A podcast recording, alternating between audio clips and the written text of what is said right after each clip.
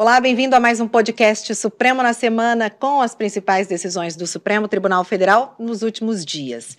No episódio de hoje, a gente fala do julgamento das regras que limitam indicações de políticos para as estatais.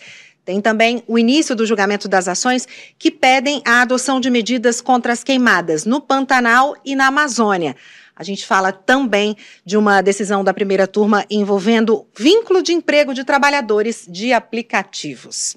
Eu sou Alessandra Castro, jornalista, editora-chefe do Jornal da Justiça, e junto com o Mário e com a Gisele, vou te deixar por dentro de tudo isso e muito mais.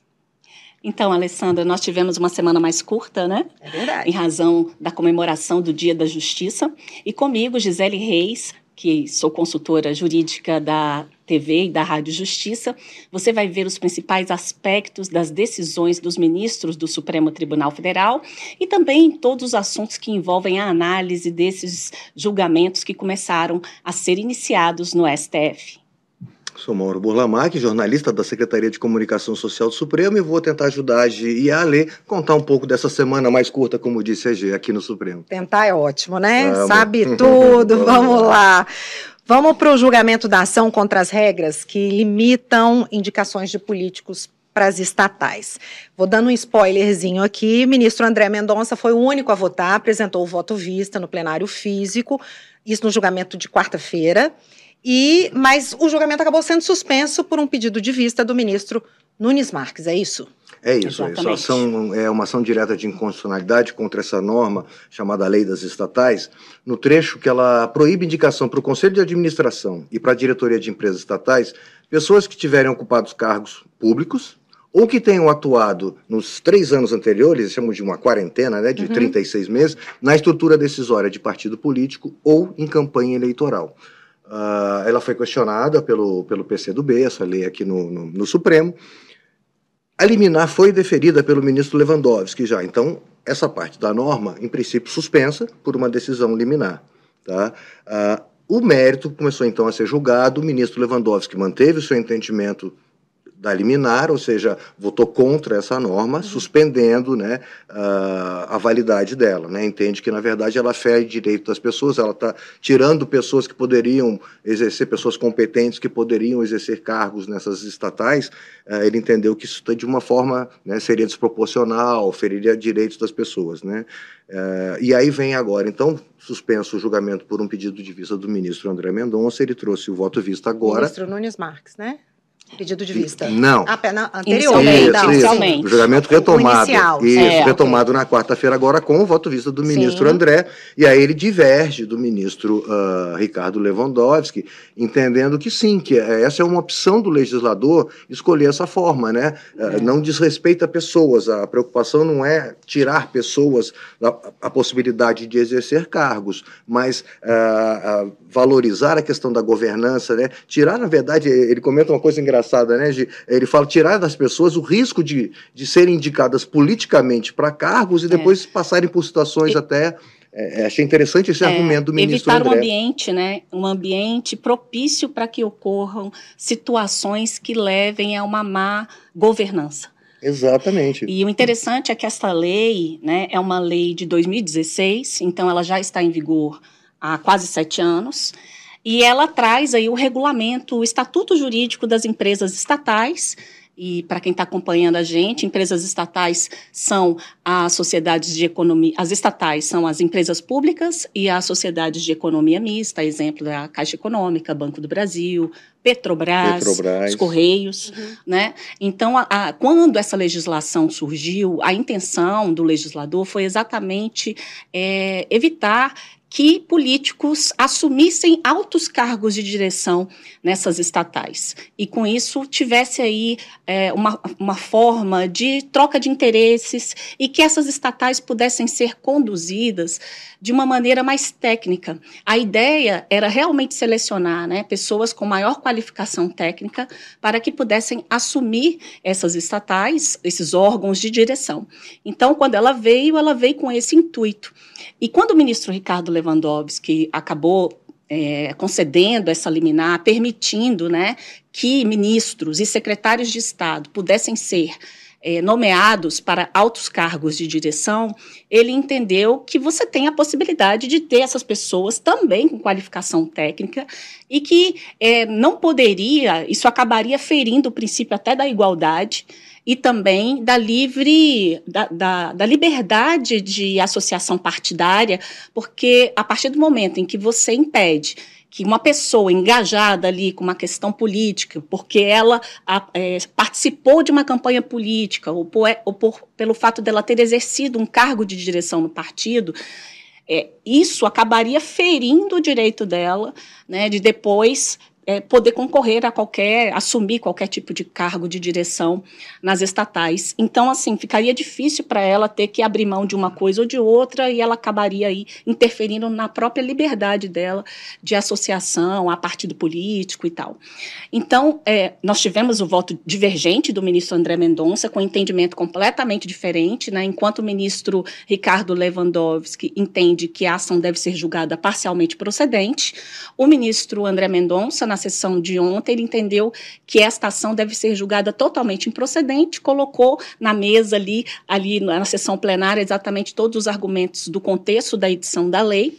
Né, vários ministros fizeram considerações, alguns, inclusive, já sinalizando possíveis posicionamentos, mas o ministro Nunes Marques pediu vista, que é para explicar, é um momento, um, um, período maior para a apreciação do caso. Que agora é de 90 dias, né, conforme Exatamente, o regimento. Exatamente, conforme uhum. regimento interno. Não há data ainda definida para o retorno desta ação né, a, na julgamento no plenário, mas nós temos, portanto, essa expectativa desse pedido de vista, em que ele vai apresentar esse voto ali com as suas considerações no momento em que o presidente pautar esta ação para ser incluída numa pauta do plenário do Supremo Tribunal Federal, e aí só depois nós, tivemos, nós teremos a retomada dos demais ministros, podendo também seus apresentar votos. os seus votos. Então, placar aí por enquanto, né? Um é, voto, um a um. Né, um a um, um voto do ministro Lewandowski. Placar provisório. É, afastando a lei, a validade da lei, e o ministro André Mendonça mantendo a validade da lei. Perfeito. Vamos para o outro julgamento. Na verdade, o plenário deu início, né? O julgamento daquela, das ações da chamada pauta verde. Pauta verde, isso. Ações que, na verdade, pedem a adoção de medidas contra as queimadas, tanto uhum. no Pantanal quanto na Amazônia. Foram ajuizadas por partidos políticos, não é isso? isso que exato. apontam negligências, omissões por parte do governo nos últimos anos não é isso? Em relação aos cuidados, inclusive é, é, constitucionais, obrigações constitucionais é, é, em relação ao meio ambiente, Amazônia, Pantanal. Isso, e chamaram junto, Ale, eh, na, na, quinta-feira, é. na sessão de hoje, na quinta-feira, uhum. mais uma ação direta por omissão nesse caso, né? Que aí trata de prevenção do Pantanal Mato Grossense. Okay. Questão de prevenção e exploração dos recursos, né? Uh, dizem que faltaria regulamentação. Mas é isso que você comentou, né? Começou a parte das sustentações orais, como eles chamam, né? As manifestações tanto das partes, que são os autores Sim. das ações, como terceiros interessados, entidades interessadas né, no tema, uh, conhecedores do tema, que se prontificam, né, que se manifestam interesse de falar perante o Supremo sobre o tema. Né, então foi esse momento em que foram vários amigos da corte, como são chamados, né, as partes falaram, os autores das ações, as partes interessadas se manifestaram, Ministério Público Federal, através da Procuradora-Geral uh, da República em exercício ou interina, de, ela está em exercício, né? Ela está em exercício agora, é, também se manifestou. E aí hoje também chamaram então essa do, do referente ao Pantanal Mato Grossense. E, e, o tema é esse, né? A conhecida pauta verde, que tem várias ações aqui, aqui no Supremo. É essa especialmente sobre queimadas, que você falou. As primeiras sobre queimadas no Pantanal e na, na, na região da Amazônia. Isso. E a Amazônia é uma área de especial atenção nacional e internacional, né? Uhum. Então nós temos aí esse julgamento conjunto de três ações que são arguições de descumprimento de preceito fundamental, ajuizadas por partidos políticos, informando haver um estado inconstitucional de coisas em relação ao meio ambiente, que se consistiria no fato do governo, né, em especial o governo anterior, é, as ações chegaram, é, só com parênteses, chegaram entre os anos de 2020 e 2021 no, no, governo anterior. Apesar de muitos dizerem que. É, é nas sustentações uma, orais, é, né? Eles ainda pedem as federal. Governo federal. É o governo federal. É uma situação que aconteceu antes do governo anterior, continua talvez acontecendo agora, muitos exatamente. falaram isso, mas foram exatamente nesse período que a gente falou. Isso, e assim, o principal uh, argumento é que houve omissão do poder público no enfrentamento dessa questão relacionada ao desmatamento e às das queimadas na região da floresta amazônica, da Amazônia, e também no Pantanal Mato Grossense. É, e aí colocam também assim outras situações, como por exemplo falta de destinação de recursos, um número menor de mão de obra ali para poder efetivamente lidar, né, na linha de frente com essas questões relacionadas ao desmatamento e que isso acabaria ferindo né, o artigo 225 da Constituição Federal, que trata especificamente sobre o direito né, que todos nós temos a um meio ambiente ecologicamente equilibrado, né, com preservação ali dos seus ecossistemas, dos biomas, né, da fauna, flora, e que essas omissões elas acabam é, é, necessitando, né, e é isso que eles pedem no Supremo Tribunal Federal, que o, a Suprema Corte determine que o governo federal elabore um plano né, de combate e prevenção a queimadas e, e a focos de incêndio nessa região da floresta amazônica. E a gente sabe que a pauta ambiental ela está, inclusive, no, no, no, centro das atenções, em, a, também pelo fato de neste momento está acontecendo né, a COP28, o Brasil vai assumir na COP30, é, inclusive sediará em Belém né, esta conferência, será no Brasil, e essa questão relacionada à Amazônia, ela teve uma repercussão internacional muito grande, Há notícias de que realmente houve uma diminuição dessas queimadas durante este, esse último ano, né? mas mesmo assim a gente viu nas sustentações grande, né? orais, né? uhum. é, a gente viu nas sustentações orais assim é, que o, os interessados e as partes pedindo que ainda assim que sejam tomadas providências no sentido de que o poder público, né, no âmbito federal, possa implementar medidas específicas de prevenção e combate. Agora, em relação à ação direta de inconstitu inconstitucionalidade por omissão, nós temos uma situação específica relacionada ao Pantanal Mato Grossense, porque o mesmo artigo da Constituição Federal, lá no parágrafo 4 ele traz faz aí uma, uma ressalva em relação à edição de uma lei que possa regular de que forma que esse meio ambiente, né, de determinadas regiões, pode ser explorado. Então, de um lado, você tem aí a preservação do meio ambiente e também o manejo desses recursos, né, de que forma que eles podem ser explorados. E a, a Procuradoria-Geral da República argumenta que há uma omissão do poder público, porque não houve a edição de uma lei que deveria ter existir. A Constituição já está em vigor há mais de 35 anos e até hoje não houve a edição desta lei.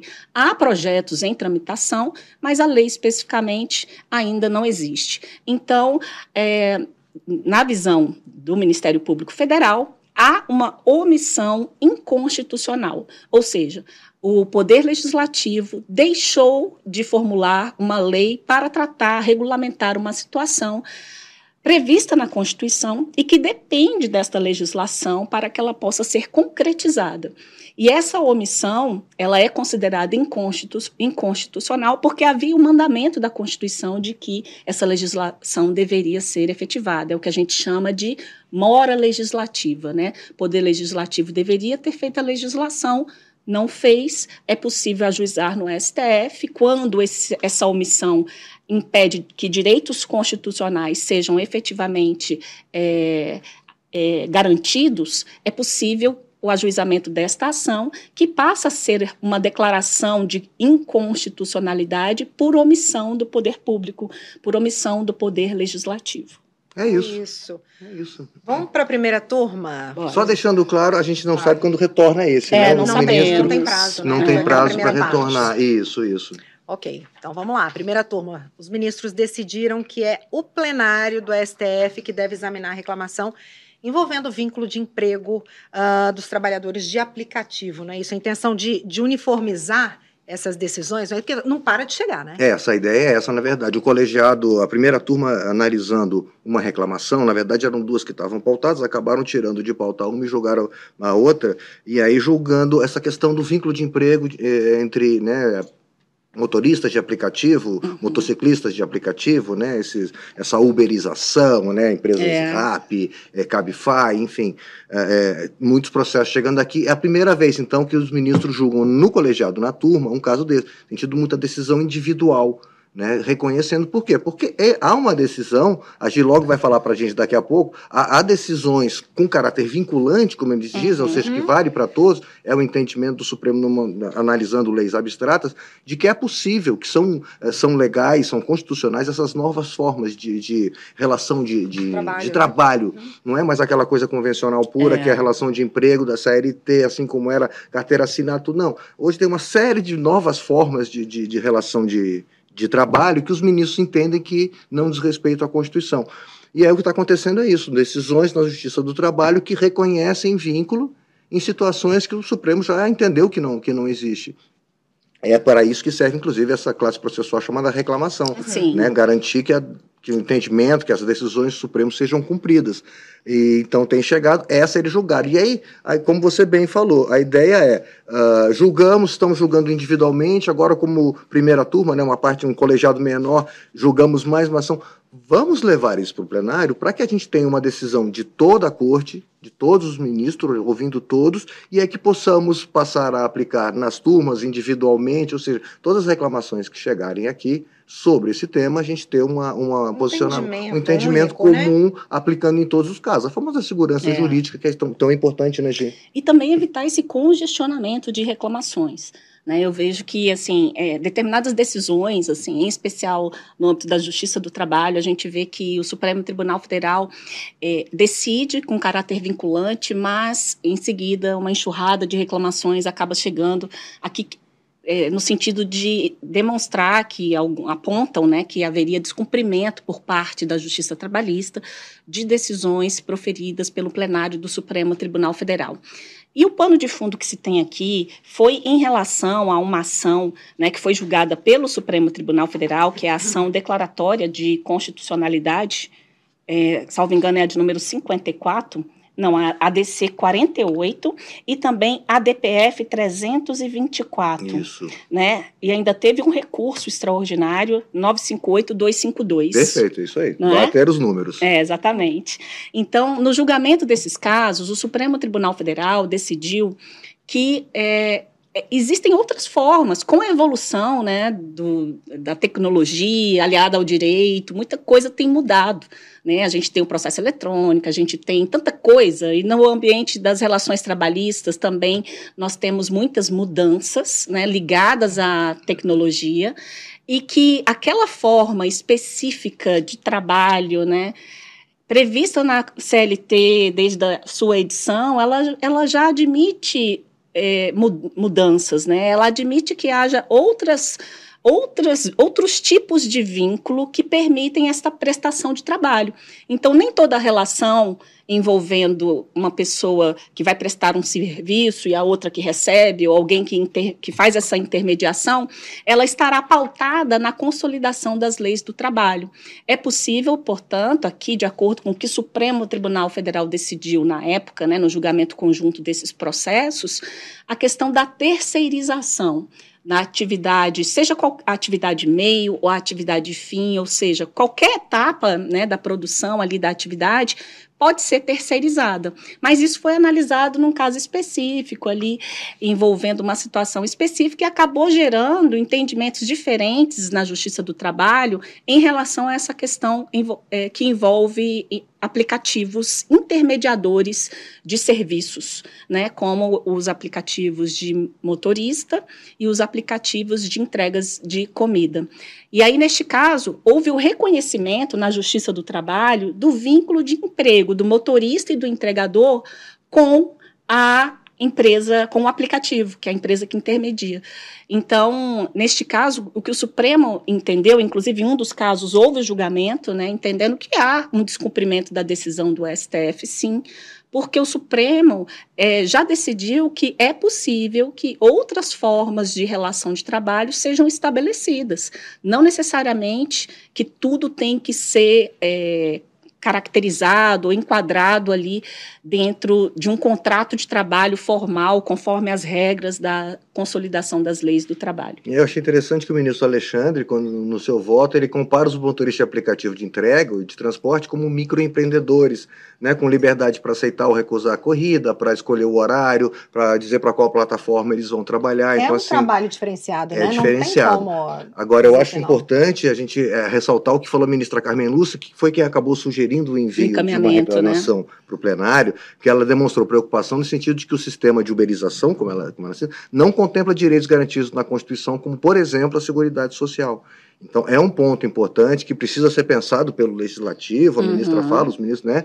Uh, e por isso, assim, também levar a plenário, porque é. uh, eles garantem que é possível essas novas formas de relacionamento, como bem explicou hoje agora, uhum. mas determinadas garantias. Um mínimo de garantia para o trabalhador. Há que, se, há que é. se pensar, pelo menos, como vai ficar isso, né? Vão ficar completamente descobertos de qualquer tipo de garantia? Será possível? Vai vir uma nova norma? É preciso é. que o. Então, assim, é preciso pensar isso. Ela fala, a sociedade e o próprio Supremo têm que pensar sobre esse aspecto, por isso, então, é. envio para o plenário. E houve até uh, o, o, encaminhamento de um ofício ao CNJ, né, no sentido de fazer um levantamento do número de reclamações que apontam esse descumprimento da decisão do Supremo Tribunal Federal. E isso realmente é importante, né? porque a partir do momento que o plenário decide sobre esse tema, é o posicionamento do Supremo que, que será replicado em todas as demais instâncias do Poder Judiciário, né? de uma maneira assim para acabar com todos os desentendimentos, pelo menos é o que se espera e aguarda. É isso. Mais um julgamento que a gente não sabe quando vai vir encaminharam para o plenário e agora entra na fila para ser pautado para algum dia. Vamos aguardar. Isso, vamos aguardar. Agora, gente, lá no plenário virtual, os ministros estão votando, o julgamento, inclusive, que termina hoje, né?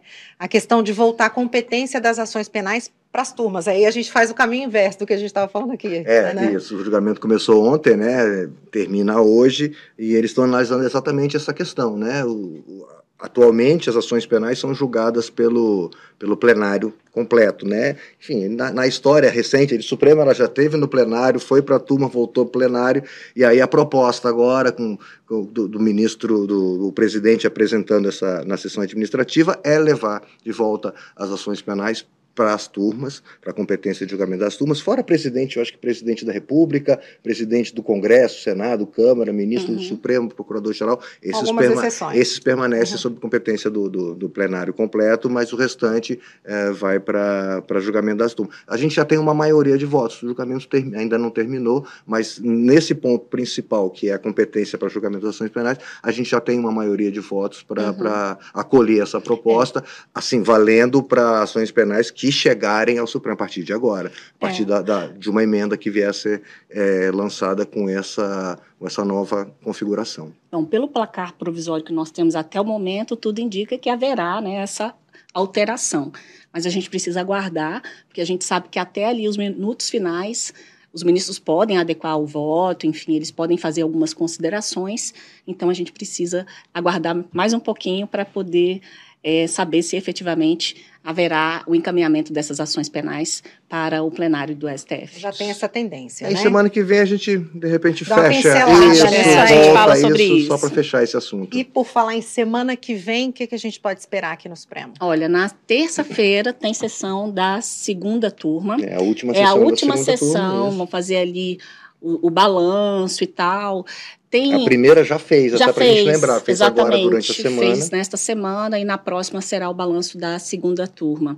Na segunda turma tem é, dois processos em especial, eles tratam trazem uma questão relacionada ainda à Lava Jato sobre inversão de ordens de oitiva de testemunha, uhum. e aí estão é, pede-se ali a anulação da oitiva daquela testemunha, o caso ainda está em análise, houve indeferimento do relator e o que está na pauta é um recurso, o agravo regimental em relação a essa decisão do relator que indeferiu os pedidos que foram ali é, solicitados para a declaração de nulidade. E no plenário, Ale, eu separei dois processos interessantes, porque são aqueles processos que estão nessa nova forma de julgamento dividido uhum, em dois, uhum. uh, voltam agora só para a votação dos ministros, a ação que trata da licença paternidade, que a gente já ouviu as sustentações e agora vão votar, e aquela da separação de bens no caso de casamento de pessoas maiores de 70 anos. Então, na pauta da próxima quarta-feira. Expectativa, então, de fechar o ano já com possibilidade dessas decisões aí, né? Grandes temas, Grandes, né? Bons temas, sim, sim, sim. De sensível impacto para a sociedade como um todo, né? É isso. É isso. Licença paternidade. Então, realmente, vamos aguardar. É isso aí, gente. Obrigada. Encerramos por hoje. Até Obrigada a você. e a você, muito obrigada pela companhia. Mais uma vez, continue assistindo a gente no Spotify, no canal do STF, no YouTube e também o áudio, claro, disponível em várias, plata em várias plataformas, inclusive na Apple Podcasts. Mais uma vez, obrigada pela companhia. Obrigado, gente. Até a próxima. Tchau, tchau.